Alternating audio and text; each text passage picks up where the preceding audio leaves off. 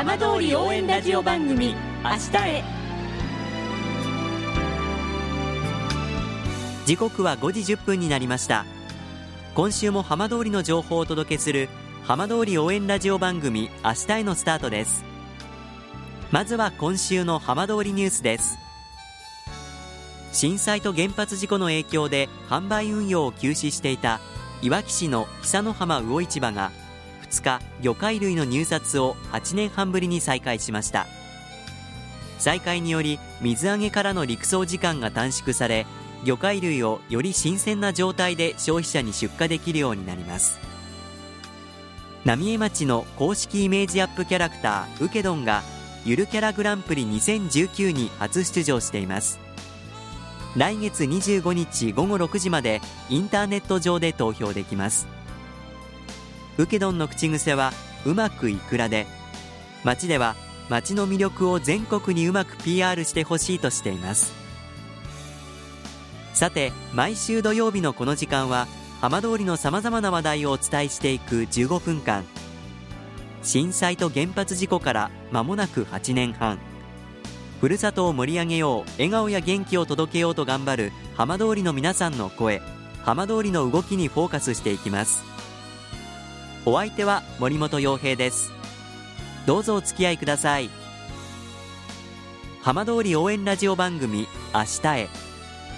この番組は地球を守る未来をつくる東洋システムがお送りします。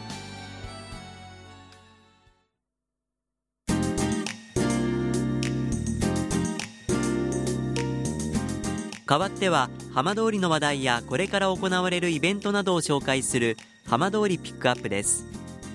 アジアで初めてとなるラグビーのワールドカップの開幕まで2週間を切りました。県内でアルゼンチンやサモアが事前合宿を予定するなど福島そして浜通りでも期待が高まっていますがラグビーの盛んないわき地区男子の伝統校いわき高校ラグビー部に女子ラグビー部員がいることを皆さんご存知でしょうか？今週は先月行われた国体を目指す東北総体の選抜メンバーに女子部員全員が選ばれたいわき高校ラグビー部の3年生遠藤由里子さんにお話を伺います。遠藤さんよろしくお願いします。お願いします。さあ今日本ではラグビーのワールドカップの開幕が直前に迫ってきて結構盛り上がってる感じもするんですが遠藤さんの周りではどんな風に感じてますか？いろんな人がラグビーしてくれるのはすごい嬉しいですけど、はい、あのやっぱり女子の人口をもっといっぱい増やしたいなって思ってて、ええ、男子のワールドカップもすごいいいと思うんですけどそのその時に女の人にももっといっぱい見てほしいなって思います。よく。はい。あの今ねその女子のラグビーについての思いもありましたけれどもあの福島県内ではこの女子ラグビーって結構盛んなんですか？どうですか？やっぱ東北はそんなにこう他の都道府県とかよりは全然東北はそんなにこう盛んじゃないなっては思うんですけど、ええ、福島県は高校生がすごい多いなって思っててあの、はい、大人の方にはあんまりそんなにやってる人も少ないんですけどすごい高校生は特にいわきがすごく多くて7人揃って同じチームだけでもこう戦えるぐらい人数が増えてきて今。福島県だけでもすごい今盛り上がってるなとは思います女子ラグビーが。まあ、その遠藤さんが所属しているいわき高校というとやっぱり男子のラグビーの伝統校というイメージもありますが今、はい、女子部員は何人で活動しているんでしょう？今は8人でプレーしてます。8人。あの、はい、男子と女子でこのラグビープレーやルール大きな違いってあるんですか？と男子はメインは15人制をやるんですけど、はい、女子はそれの半分以下の7人でプレーするんですけどフィールドの大きさは同じで男子みたいにすごいタックルが多くなくて女子はこうタックルを抜けたりとかしてプレーするラグビーです。まあ、でもそれでもラグビーですからかなりこうぶつかり合いとか激しい部分もあったりするんですか？はいあの特に自分のトライするところが近くなった時はどんどんぶつかって相手を倒していくっていうシーンがすごい見られます。普段は練習は例えば男子部員の皆さんと一緒にやったりとかどんな風にやってるんですか？タックルは別なんですけどタックル以外の練習はいつも一緒に混ぜてもらって男子のスピードに慣れることができるので、ええ。すごい男子には男子もいろいろあのぶつかったりするの躊躇してくれたりとかはするんですけどそれでも一緒にやってくれるのはすごいありがたいなって思いながら毎日練習してます。遠藤さんはそもそもどうしてこのラグビー女子ラグビー始めようと思ったのか教えてもらえますか？最初はラグビー部の先輩からの誘いがあったんですけど、うん。なんか最初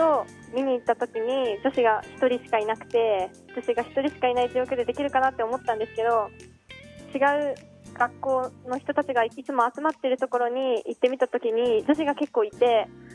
あ女の子でもラグビーやれるんだなって思ってそれで最初あんまりラグビーやろうかなとは思ってなかったんですけどはい。他の人の活動を見てもしかしたら自分にも自分にでもできるなと思ってやろうって決意しました。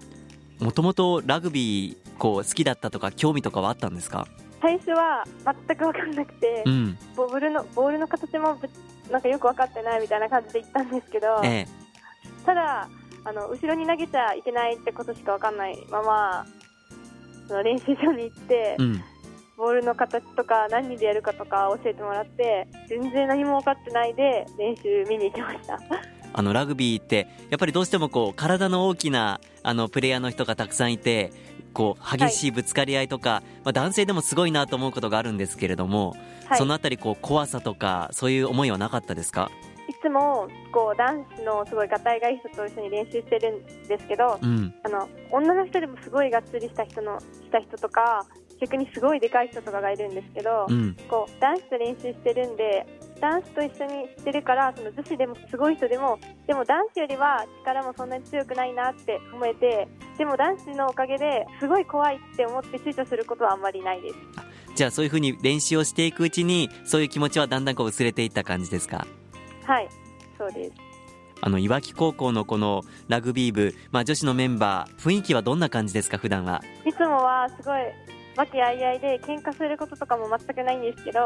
でも練習になった時はちゃんと見に切り替えて今のプレーどうだったってみんなでこう批判したりとかこう褒め合ったりとかしてでもちゃんと練習は切り替えてそこはちゃんとこうグッて入れてるいけてるところが私たちのすごいいいところだと思います。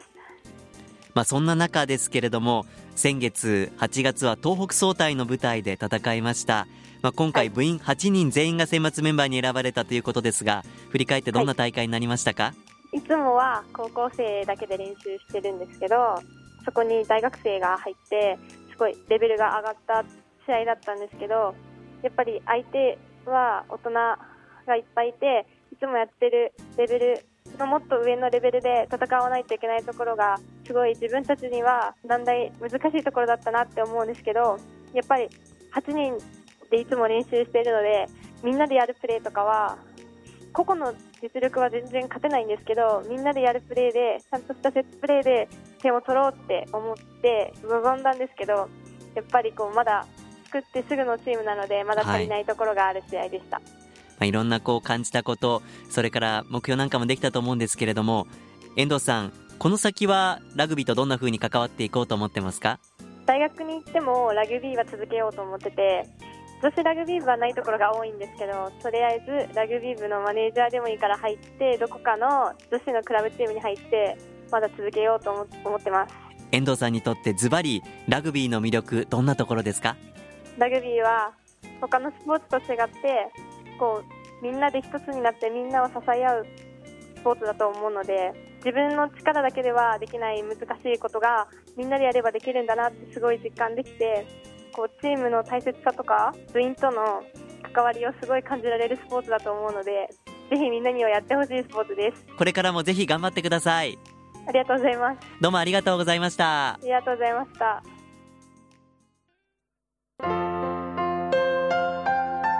浜通り応援ラジオ番組「明日へ」